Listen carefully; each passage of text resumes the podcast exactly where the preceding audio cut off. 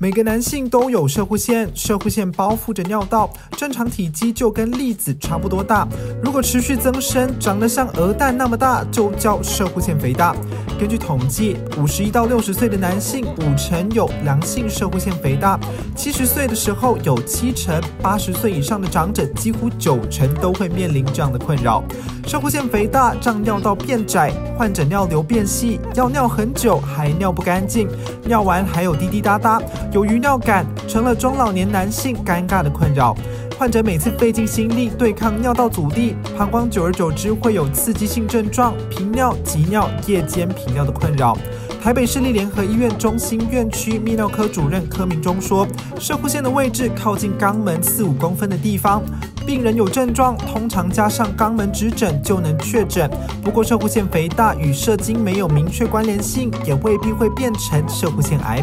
治疗以药物为主，两种常用药物：甲型阻断剂，透过降低血压、松弛射护腺平滑肌，改善尿流；以及男性荷尔蒙阻断剂，抑制射护腺增生，削减射护腺，让小便顺畅。药物疗效不佳的患者才会做手术，移除阻碍尿道的射护腺组织。